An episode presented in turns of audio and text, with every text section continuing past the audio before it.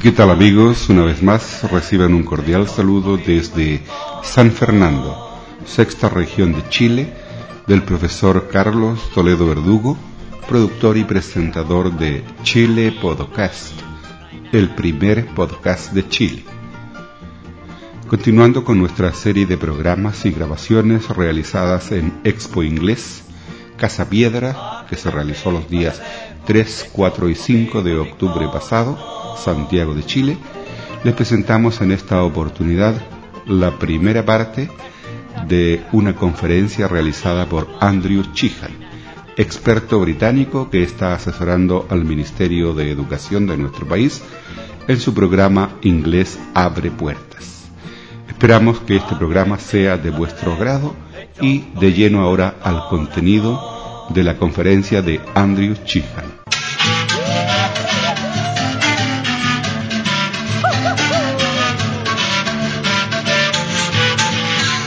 Ah, well, it looks like almost British time, so I'm going to begin.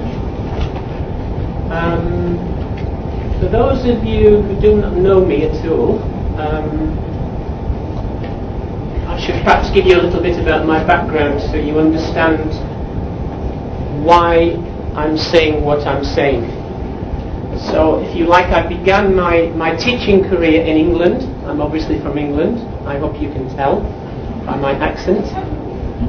Um, I had, shall we say, a very solid background in primary education. So I was an advisor in the primary system for the government, if you like, for the education system in England in two subjects, in reading and in primary science. Quite different, but those were two of my special areas. Um, I've lost touch a little bit with science, but I'm still very much involved in reading. And after many years, I went up the ladder in the system in England and I became the director, or as we say, the head teacher of a primary school. Okay?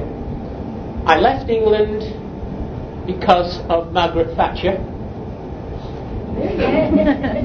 uh, in those days, she was doing her best to destroy the education system. and then, of course, she became the Prime Minister, which was even worse. So I left. I left England. My friends who stayed had a very, very bad time. So I had a background in education, but I'd never actually worked in English language teaching. So I had a French girlfriend at this time, and I went to live with her in Paris and I started teaching English as a foreign language. So in England, I had worked also in comprehensive schools and even in a prison. So I had worked with delinquent teenage boys. I'd also worked with children from the age of 4 to the age of 11.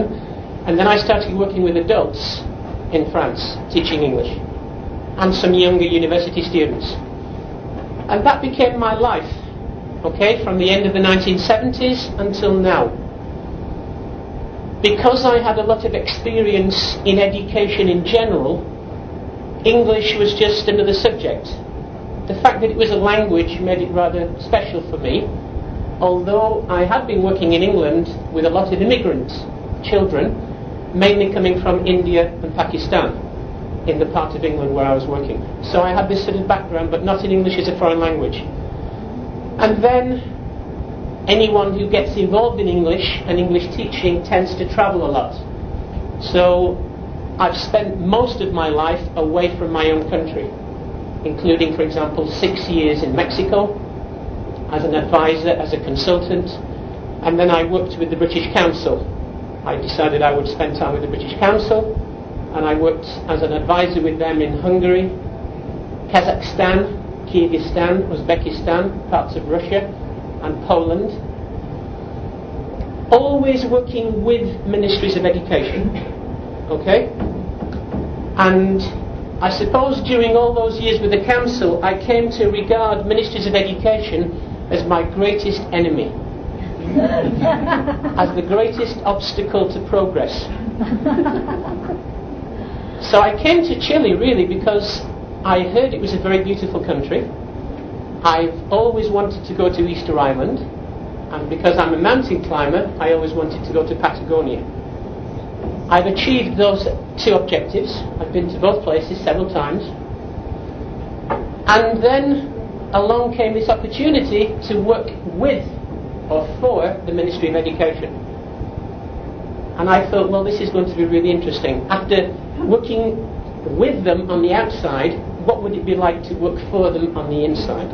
Would it be very different or not? Would it be worse? well, my salary is certainly worse.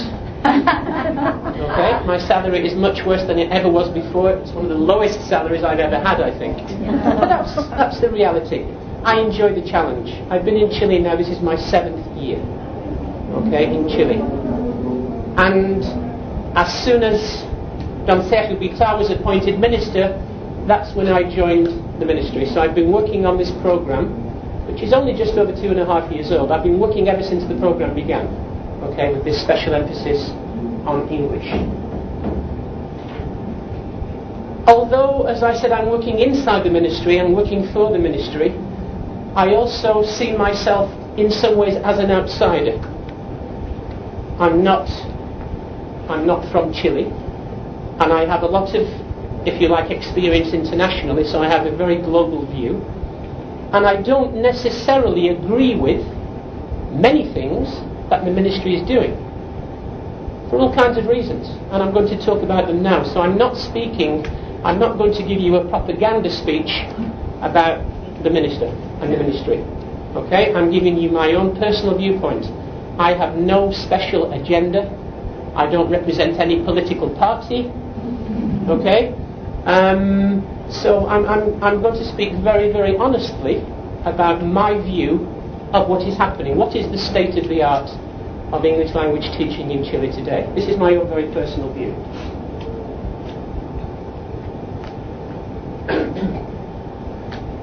Something's happening to this. I don't know what's happening. Anyway. From having lived and worked in so many different countries, what I've realized is that what people are talking about in the field of linguistics and applied linguistics is not typically the reality of, for example, a country like Chile, or a country like Kazakhstan, or a country like Hungary, or places like Africa or other parts of the world. Okay? The reality, what actually happens in classrooms, in state school systems, is far removed from what the linguists and the applied linguistics are talking about.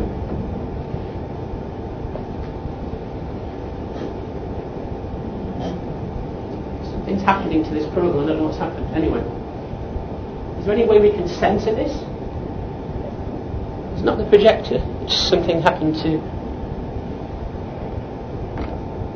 No, it's just shut it off.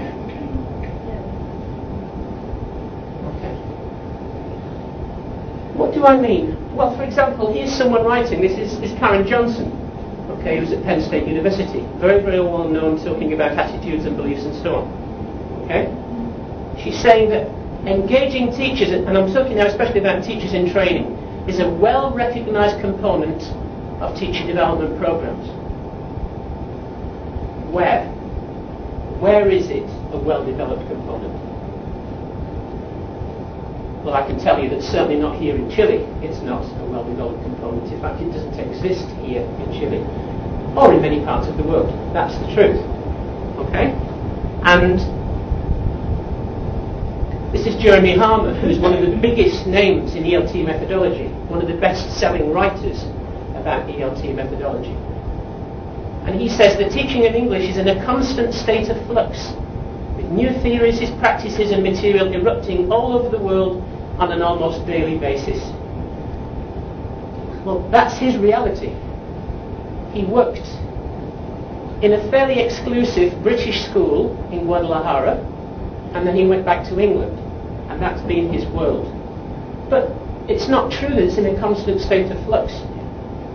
In all the places I've worked in the state system all over the world, nothing has changed for the last 150 years. So in the academic world, maybe things are moving and changing, but they're not. And this last bit here, large corpora have allowed experts to tell us much more about the different grammars for spoken and written English. And we now, that should say, have incontrovertible evidence about the way language chunks itself into phrases of various kinds. That's his reality, but once again, it's not the reality here. So if I'm going to talk about the standard of English language teaching, there's a global view, if you like, but there's also a re- real view here. This is really irritating. It's just chopped off the whole thing. Does anyone know anything about data show projectors? About how to center the image? It's something about centering the image, but I don't know. Is it this thing here?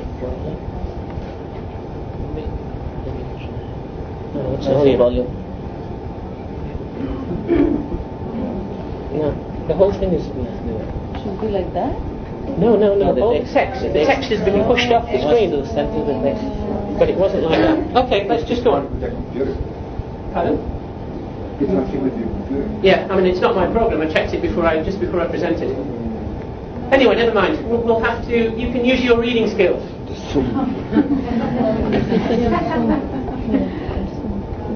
No, it's, it's not. It's it's something to do with what's happening with the, the connection. Okay, let's let's not worry. 1967. We have this term communicative competence. In other words, the ability to use the language. It's a long time ago when this concept was introduced. but this has not reached most parts of the world in the classroom. And it certainly hasn't here. Michael Halliday, certainly my favourite linguist, and someone now who is being rediscovered. He talks to people like David Nunan, who is a big, big name. Nunan is saying now, I'm just rediscovering how effective and how important Michael Halliday was, what his contribution that he made. 1973. Yeah?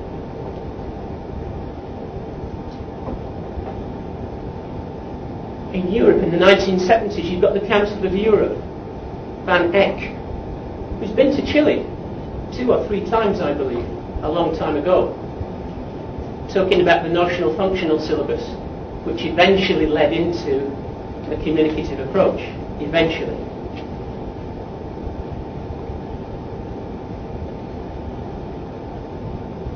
Corpus linguistics research, perhaps the most significant breakthrough in our understanding of what language actually is. Okay? This is like an X-ray into language, simply because of technology. Having personal computers, having software that can process huge amounts of language for the very first time. People tried this. The poor man who put together the first Oxford Dictionary had it all on bits of paper in a shed at the bottom of his garden. I don't know what would happen if there'd been a fire because he died long before the dictionary was completed after thinking it would only take five years. Okay, but now it's so much easier because the computer can do it for us so quickly. But we know for sure now that language is grammaticalized lexis, not the other way around.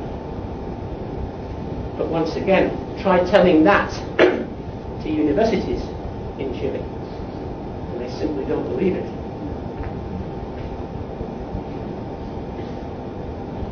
Nineteen ninety-three. He's a very controversial person, Michael Lewis, but he does talk an awful lot of sense.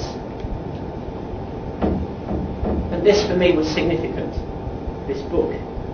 A lot of people talk about the lexical approach as if it's already been and gone. And it's now included in many university programs here in Chile, as if it ever existed. There never has been a lexical approach. This is one person's brainchild but partly because he's very controversial, and partly because to implement the lexical approach would be very, very difficult in a state system. The amount of retraining would need would be phenomenal, and it's never really taken off. Another milestone. A new grammar of English. But the breakthrough was the title. It wasn't called the Longman Grammar of English. It was called the Longman Grammar of Spoken and Written English. In other words, we've learned from corpus research that there are two separate systems. This is very important. It's going to transform, or it should be transforming the role of teacher trainers and teachers and learners. It's not enough to say, you know, I am Andrew. I am a teacher. I am 32. okay. Is that, a, is that a grammatical problem or is it okay? I am 42. Okay, fine. Ah. Yes. All right. Yeah. That's not correct. That's not spoken English. People don't talk like that. But there's an idea that to do that, to say I'm Andrew, is somehow wrong. Yes? And I'm talking now about visiting lots and lots of schools and talking to teachers.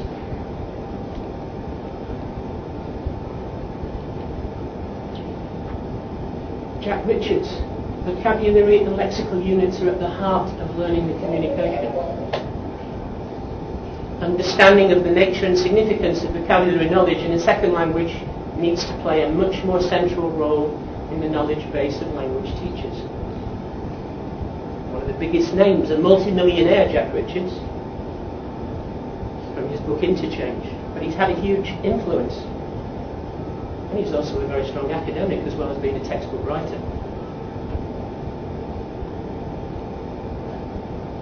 Diane Larsen-Freeman, who spent her whole life studying grammar and is possibly one of the greatest grammar experts there is. Look at what she says. A great deal of our ability to control language is due to the fact that we've committed to memory thousands of multi-word sequences and use this word lexico-grammatical units that are pre-assembled.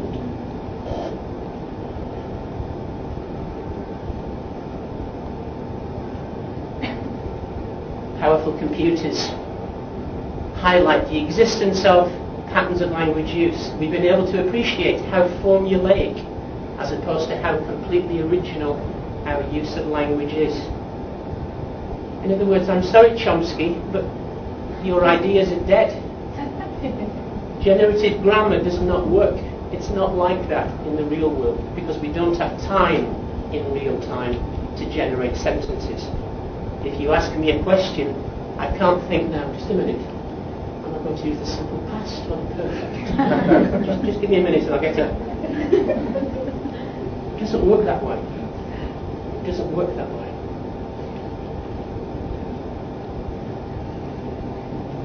Marvelous book. But notice 2003.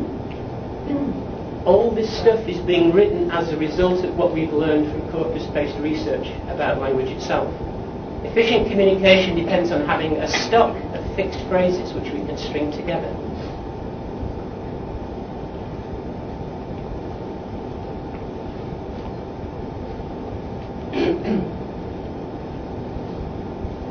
so, that's what's going on in the academic world of linguistics and applied linguistics.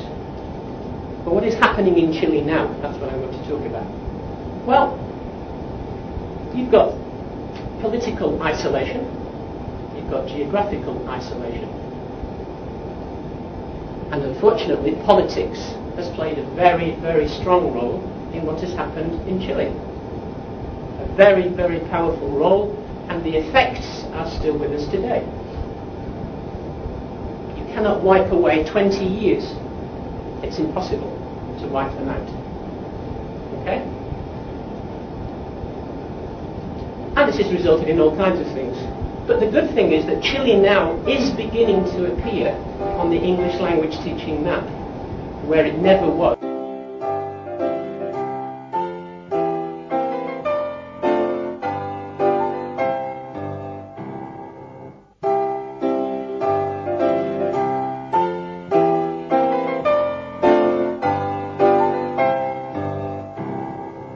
Estimados amigos, interrumpimos este programa para recibir un importante mensaje de la palabra de Dios.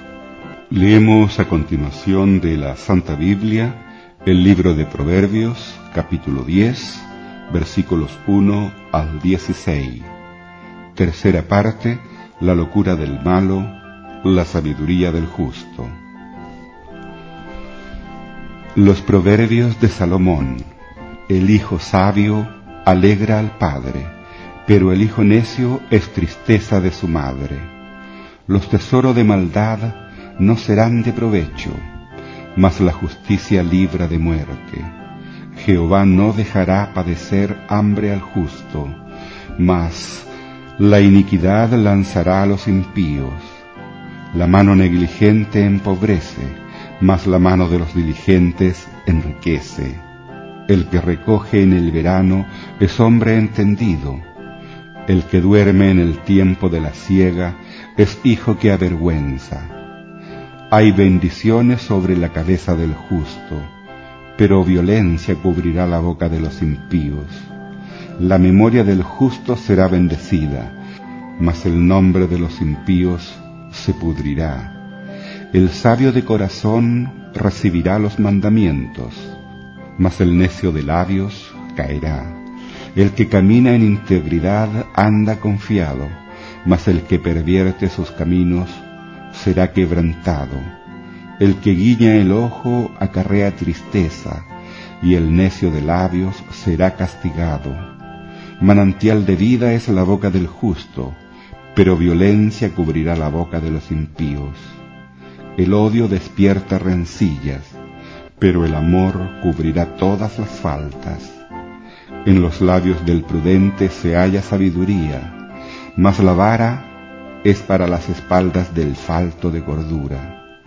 Los sabios guardan la sabiduría, mas la boca del necio es calamidad cercana. Las riquezas del rico son su ciudad fortificada, y el desmayo de los pobres es su pobreza. La obra del justo es para vida, mas el fruto del impío es para pecado.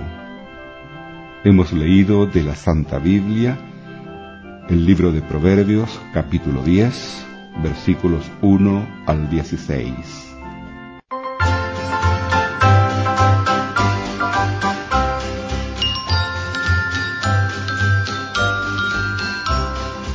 even three years ago.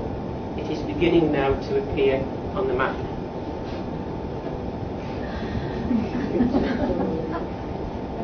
But we also have this problem, and classrooms or schools have been referred to as egg boxes.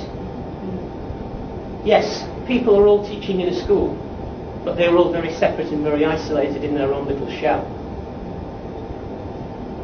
And possibly one of the results, if you like, or the outcomes of what happened for 20 years is the fact that people are not used to communicating and not used to sharing. It's just beginning. It's just beginning and now it's a very powerful movement. But in the past that did not happen. I've been here when a university has brought out a really big name in the ELT world. But they don't advertise it. They don't tell anyone else. They hide that person jealously for three days, and then that person goes back. And the only people who have a chance to meet them or talk to them or hear them are the students within that university. It's getting better. People now are beginning to share a little bit more, but it's not really that much better. But it's changing slowly.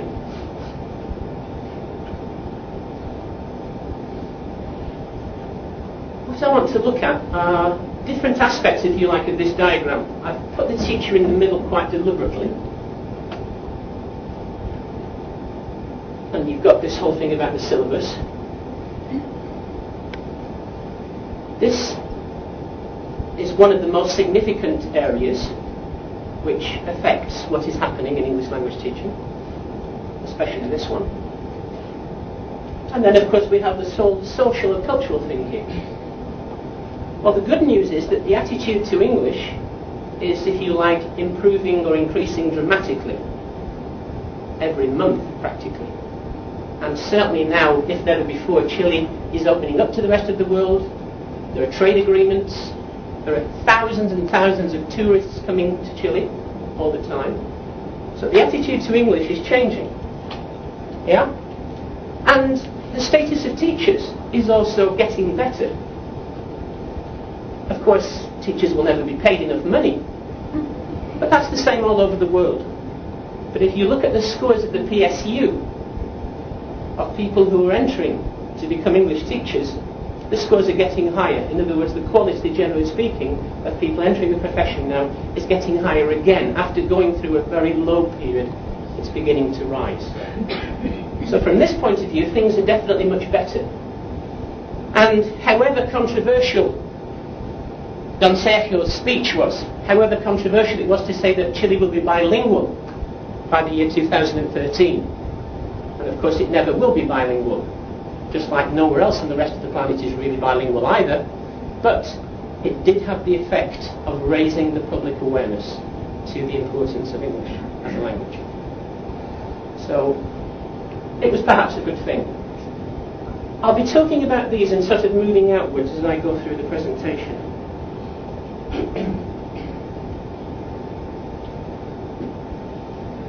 When I was asked to work as a consultant on this 10-year plan, which began when Bitar came in, in March 2003, we had two months to write a plan.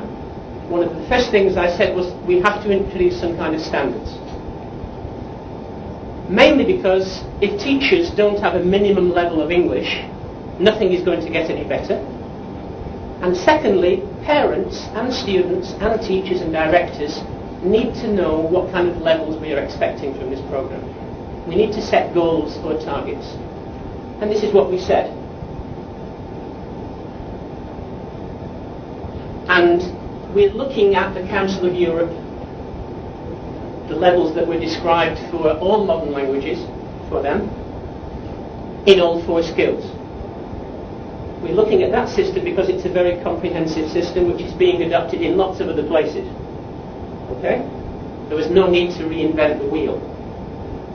But we are not necessarily saying that anyone has to have a British qualification. It can be Australian, it can be New Zealand, it can be the United States, as long as teachers are at least a good intermediate level.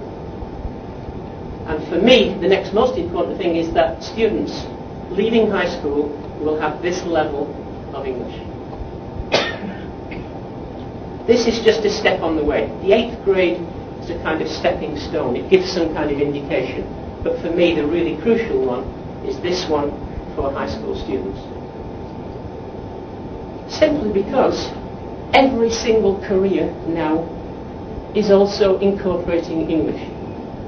And many universities now are making English compulsory right across the curriculum.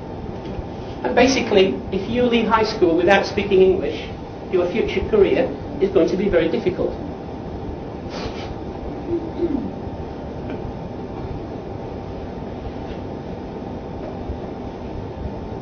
Having set these standards, we had to find out what the reality was in Chile. So we decided to test 6,000 8th grade students and 6,000 12th grade students. The test was designed by Cambridge, their ESOL team.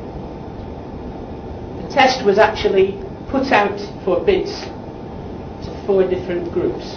One was to ETS, who designed the TOEFL and the TOEIC test. One was to an Australian consortium, the National Council for Educational Research. One was to Cambridge and one was to Trinity, also from the UK. Trinity said that they could not provide this kind of test. But three people, ETS, Cambridge and the Australian group did. And Cambridge was chosen by the ministry.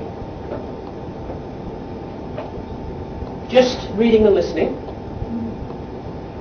because it's much easier to control than to administer. And the test, and I have to say this, every single item on these tests was checked by a group of people at the ministry. If it had anything at all that would not be familiar to a Chilean student, it would be removed. Okay? So it was specifically designed for this context. And it was administered in October last year, all over the country, in all the regions of Chile. including very isolated places. If you know somewhere called Puerto Aguirre, Aguirre, is that how you pronounce it, near Coyhaique, a tiny island, I went to Coyhaique and we chartered a plane to fly out the next day. But in fact, the weather was so bad, the pilot said he could not fly. So we had to postpone that exam for two weeks. But we really tried to reach all the tiny places around the country. And in addition to the, que- the, the test itself, we gave a questionnaire to the students about their feelings about English, about whether their parents spoke English, about their kind of background, all those kinds of things, because it provided very useful information. And also we asked the teachers questions as well about their experience, about all kinds of things. And these were correlated with the test. And now are you all sitting comfortably?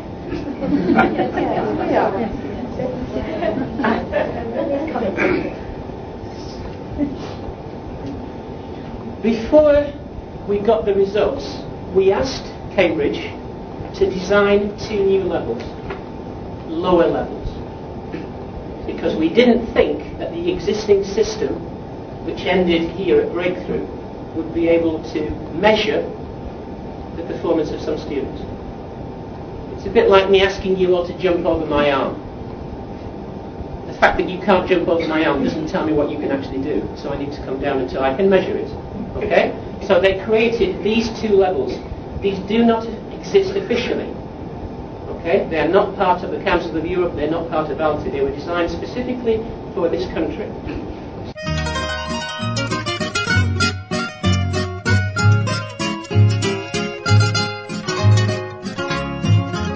De esta forma, amigos auditores, concluimos la primera parte de la conferencia que Andrew Chihan realizó en Expo Inglés, realizada en Casa Piedra los días 3, 4 y 5 de octubre pasado en Santiago de Chile. Como siempre, es nuestro interés conocer las opiniones y reacciones de nuestros auditores sobre estos programas y la tecnología del podcast. Nuestra dirección chilepodcast.gmail.com Y esto es todo por ahora. Reciban un cordial saludo desde San Fernando, sexta región de Chile, del profesor Carlos Toledo Verdugo. Mi banderita chilena, banderita tricolor. Mi banderita chilena, banderita tricolor. Colores que son emblema, emblema de mi nación. Mi banderita chilena, banderita Patrico.